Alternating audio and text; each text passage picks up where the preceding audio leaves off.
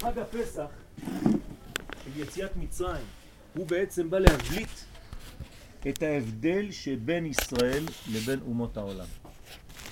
חג הפסח זה חג מיוחד. מה נאמר בפסח? דוד המלך אומר לנו בתהילים ע"ט שפוך חמתך אל הגויים אשר לא ידעוך ועל ממלכות אשר בשמך לא קראו. זאת אומרת שבפסח הקדוש ברוך הוא ממש עושה לנו פה הבדל גדול מאוד, כאן אתם, כאן מצרים. את הבכור של עם ישראל הקדוש ברוך הוא מציל, את הבכור של מצרים הוא מחסל.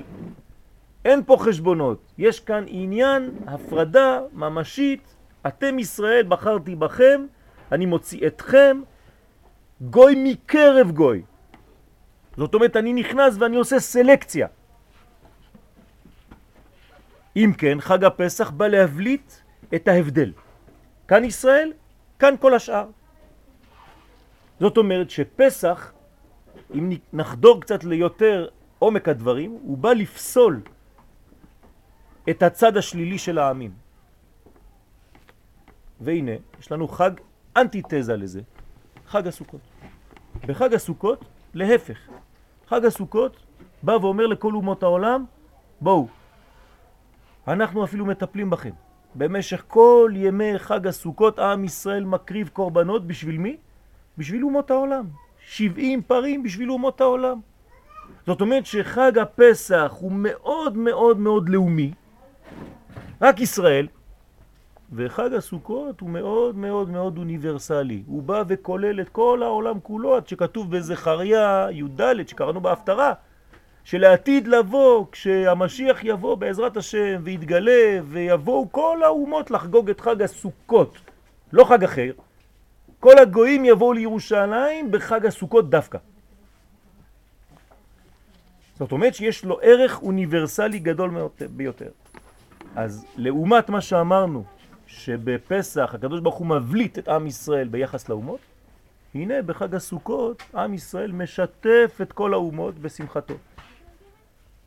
עד שאנחנו אפילו צריכים יום אחד בשבילנו, זה שמיני עצרת, שמחת תורה, הקדוש ברוך אומר לנו די, מספיק, אני כבר לא יכול מכל החגיגה עם כולם, בואו ונשמח רק אני ואתם.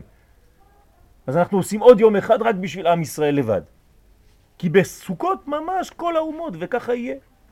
עד היום כבר מתחילים לראות את זה. מלא אנשים תצאו לירושלים, מלא גויים באים. נוצרים באים, מתחילים כבר ל... ל... הם יודעים את, את, את, את הנבואות. מתחילים להגשים את אותן נבואות, לבוא בחג הסוכות לירושלים. זאת אומרת שיש כאן עניין של אוניברסליות. לכן אומרים לנו חכמים בתורת הקבלה שחג הסוכות מאוד מאוד דומה ליוסף הצדיק. למה? כי יוסף הצדיק הוא היה הגשר בין עם ישראל לבין אומות העולם. יוסף הצדיק הוא מצד אחד צדיק מאוד, אבל הוא לבוש כמו מצרי, במצרים, משנה למלך, פרעה, לא רואים עליו שהוא ישראל, אבל הוא צדיק. והוא יודע 70 לשון, מדבר אנגלית, מדבר צרפתית, מדבר ספרדית, מדבר הכל. אבל הוא גם איש קודש. לעומת יהודה שהוא היהודי המסורתי, המאוד מאוד מופנם, הדתי, יוסף הוא חתיך, נמצא בעולם, מתלבש, יש לו חליפות. מודרני. כן, אפשר לומר, אוניברסלי, לכל הפחות. כן? זאת אומרת שיש לנו כאן עניין שאנחנו צריכים להבין מה קורה בחג הסוכות. וכאן אנחנו מתקרבים לתשובה. מה קרה שהחג הזה לא נמצא במקום שלו לפי הפסוקים בתורה? זאת אומרת שחג הסוכות הפך להיות בשביל הגויים מה? חג הפסח. הבנתם מה קרה פה? בשביל העם ישראל היה חג פסח של גאולה, יצאנו ממצרים בחג הפסח. אבל מי יצא מגלות? רק עם ישראל. אני שואל אתכם שאלה, העולם הזה נברא רק כדי שעם ישראל ייגאל? או שכל העולם ייגאל? כל העולם צריך להיגאל, לא רק עם ישראל. בינתיים מי נגאל? רק עם ישראל במצרים. אז צריך עוד חג שכנראה הגויים פספסו בפסח, גם הם היו אמורים להיגאל בפסח כמונו, אבל זה לא קרה, רק אנחנו נגאלנו. הקדוש ברוך הוא בא ונותן להם חג חדש שנקרא סוכות, הוא בשביל עם ישראל, אבל בשביל אומות העולם הוא משמש כמו פסח שלהם. זאת אומרת שחג הסוכות הפך להיות הפסח של אומות העולם. חג הגאולה שלהם. ועובדה שבגאולה הם יבואו לחגוג את החג הזה, לא שהם יבואו לשמוח בחג של היהודים. לא. אם יש לכם תנ"ך פה, תסתכלו מה כתוב. הם יבואו לחגוג את חג הסוכות בעצמם. כאילו שיש להם מצווה לחגוג את חג הסוכות. זאת אומרת שזה חג הגאולה שלהם. אז יש פה חידוש גדול מאוד. אם היינו מצליחים ביציאת מצרים, כמו שצריך בשלמות, כל העולם היה משתחרר. גם אנחנו, גם אומות העולם. אז מה קרה קצת, קצת, קצת ביציאת מצרים? מי יצא איתנו? ערב רב. זה היה דגם קטן מאומות העולם, אבל פספסנו את הגאולה השלמה של כולם. הם הבינו כמה אנשים. לא הצלחנו. לכן צריך בה חג הסוכות להשלים את העניין הזה. כלומר, האוניברסליות של חג הסוכות הייתה אמורה, לפי התורה, לפי הפסוקים, שאלתי שאלה בהתחלה, איך זה שזה לא באותו מקום? למה זה באותו מקום? כי התורה אומרת שלפי המקור, מה היה צריך להיות? שהאוניברסליות של כל האומים הייתה צריכה להיות מחוברת עם הלאומיות הישראלית. במילים פשוטות, פסח וסוכות היו צריכים להיות ביחד. היינו צריכים לאכול מצות בתוך הסוכה. אבל זה לא נעשה. לא זכינו, והעולם לא זכה. אז הגאולה של האומות העולם נדחתה עד לעתיד לבוא. לכן אומרים לנו חכמים שהשנה העברית מחולקת לשלושה זמנים. תשמעו, זה דבר מאוד מאוד חשוב. פסח, אנחנו חוגגים את יציאת ישראל ממצרים. זה בעבר, זה כבר היה. זה נקרא גאולת עולמים, כבר נגאלנו. אנשים שואלים אותנו, אז למה, מה אתם מחכים עכשיו? אם כבר נגאלתם, אז לאיזה גאולה אתם מחכים? בשביל מה משיח? יש שתי גאולות בעם ישראל. יש גאולת הנשמה הפנימית וגאולת הגוף החיצוני. מה נגאל במצרים? הנשמה הפנימית. הגוף שלנו עדיין לא נגאל, לכן אנחנו עכשיו בחזרתנו לארץ ישראל גואלים את הגוף שלנו. בונים מחדש את הגוף הלאומי. אבל אומות העולם לא זכו לשום גאולה. אז עכשיו אנחנו צריכים לטפל גם באומות העולם. אז בינתיים בוא נראה את הזמנים. בפסח אנחנו חוגגים את העבר. כי יצאנו ממצרים. בשבועות אנחנו מציינים את מה? את ההווה. שזה כל רגע, ברוך אתה השם נותן התורה בהווה. כל רגע יש לנו תורה ויש נותן התורה, כל שנייה. בסוכות אנחנו לא חוגגים לא את העבר ולא את ההווה, אלא את העתיד. זאת אומרת שסוכות הוא לא חג של הזמן הזה, הוא חג של העתיד לבוא, אנחנו רק תואמים קצת ממה יהיה. אנחנו עדיין לא מבינים, לא תופסים מה זה. ולכן הסוכה בתורת הקבלה נקראת אור מקיף. מה זה אור מקיף? אנחנו לא תופסים, זה מקיף אותנו, זה גדול עלינו.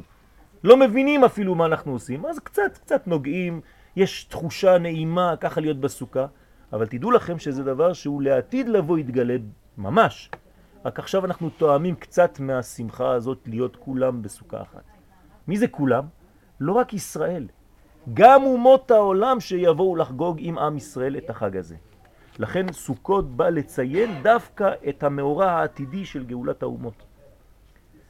זאת אומרת שחג הסוכות מסמל את העלייה של כל האנושות למדרגה של הגאולה שהייתה כבר לעם ישראל. ובשביל להגיע לסוכות חייבים לעבור דרך מסנן של הימים הנוראים. אי אפשר להגיע ככה לחג הסוכות. יש לנו פילטר לפני זה שנקרא ראש השנה ויום הכיפורים. מי שלא עבר בפילטר הזה לא יכול להגיע לחג הסוכות, כי זה מסוכן. אנחנו עכשיו מטפלים באומות העולם. ומה צריך לסלק לפני שאתה מטפל באומות העולם? את כל הנפילות, את כל הדברים שלא שייכים לנו. אז בראש השנה התנקנו, בסליחות התנקנו, ביום הכיפורים התנקנו. כן, יצאנו כמו תינוק חדש שעכשיו יכול לראות את הדברים ממש. נפגשנו עם הזהות שלנו ביום הכיפורים. עכשיו אפשר לטפל באומות העולם. מתוך כך אפשר לחזור ולהיפגש ולהתחיל לעשות את העבודה הרצינית שלנו, ובפגישתנו עם אומות העולם, כן, אנחנו גם נפגשים עם הטבע. כי בדרך כלל היהודי שכח מה זה טבע. כן? היהודי המודרני שכח את הטבע. אנחנו היינו אנשי טבע. נהיינו אנשים של בלוקים, של בניינים, היינו עובדי אדמה, איפה האדמה? כן, נהיינו כאלה קצת אה, מודרניים, כן? אבל לא בכיוון הנכון. במשך אלפי שנים עם ישראל נלחם נגד הטבע. תסתכלו בכל הספרים אפילו, כל מה שטבעי מפחיד את עם ישראל. למה? כי כל תרבות בהיסטוריה שנקשרה לטבע, איך זה נגמר? בעבודה זרה. התחילו לעבוד כל מיני דברים, שמש, ירח, עשבים, עצים, לא יודע מה. אז עם ישראל תמיד אומר, רגע, רגע, רגע, טבע לא בשבילנו, אנחנו, יש לנו אלוהים בשמיים. זה לא נכון. באחרית הימים אנחנו מתחילים לראות את האפשרות, זה חידוש, שהאלוהות מתלבשת אפילו בצומח. אנחנו לוקחים לולב, לוקחים הדס, לוקחים אתרוג, לוקחים דברים מהטבע, אנחנו בתוך טבע, תסתכלו, הכל עץ פה, אנחנו בתוך הטבע, ואנחנו מגלים את הקדושה שבתוך הטבע. זה חידוש עולמי שאף פעם לא היה. עם ישראל תמיד ברח מזה, הוא פחד מזה. עכשיו הוא חוזר לעניינים האלה, כלומר הקדושה שבטבע. לכן מצוות חג הסוכות היא מצווה שבאה ומרמזת על העתיד, ולכן אנחנו אוחזים בענפים לחים, ירוקים, מן הצומח, מן הטבע, ואנחנו נכנסים לכל כולנו לתוך בית ירוק. כן, אנחנו בתוך בית ירוק, בתוך סוכה, עשויה מעץ. כל זה כדי להמחיש לנו את הבניין הזה שהוא-הוא הגאולה של עם ישראל מבחינת הגוף. לזה אני מסיים, שנגאלנו כבר מבחינת הנשמה, אבל חשבנו שהגוף זה דבר כזה משני, לא צריך לטפל בו. כשחוזרים לארץ ישראל מתגלה דבר חדש. מה המצווה הראשונה כשנכנסים לארץ ישראל? נטיעה. מה זה? ירדת מעולם של הר סיני, אתה מתחיל להתעסק בעצים, בחקלאות, קרן קיימת לישראל? זה הסוד האמיתי. שכשיורדים מהרוחניות העליונה שחושבים שהשם בשמיים, זה לא פשוט, השם הוא לא רק בשמיים, הוא בשמיים, הוא בארץ, וזה מתגלה בחג הסוכות. לכן בחג הסוכות יש שמחה שלא כתובה שמחה כזאת בכל החגים. למה? כי בכל החגים אתה או שם, או שם, או שם, או שם. אין לך את החיבור של שמיים וארץ ביחד. בחג הסוכות יש את החיבור הזה. איך זה מתבטא בשמות? יש שם שמסמל את השמיים, זה הי' כו' שם הוויה. ויש שם שמסמל את הטבע, זה שם אדנות, א', ד', נ', י'. אדון. אומרים לנו חכמים, סוכה, ס', ו', כ' וה', זה גמטריה של שני השמות ביחד. גם י' כו' כ 26 וגם שם אדנות 65, ביחד גמטריה סוכה. מה זה סוכה? שילוב של האין סוף עם הסוף. שילוב של האלוהי עם הטבע. זה יהיה רצון שהשלמות הזאת של השילוב של שתי המדרגות, כן, תתגשם בנו, תתקיים בנו, ונדע לשלב את השמיים ואת הארץ, כן, בתוכנו כל אחד ואחד, ובזה נהיה ירוקים, לחים, ולא חז ושלום לולב היבש שהוא פסול, והדס היבש שהוא פסול, ואתרוג היבש שהוא פסול, והערבה יבשה שהיא פסולה, אלא לחים, רעננים, ירוקים ובריאים לעבודת השם שמחברים שמיים וארץ בתוכנו, ולכן מיד בשמיני עצרת אנחנו אומרים בראשית ברא אלוהים את השמיים ואת הארץ. כבר מתחילים את בראשית כי הבנו את הסוד הזה וזה הסוד של העתיד לבוא.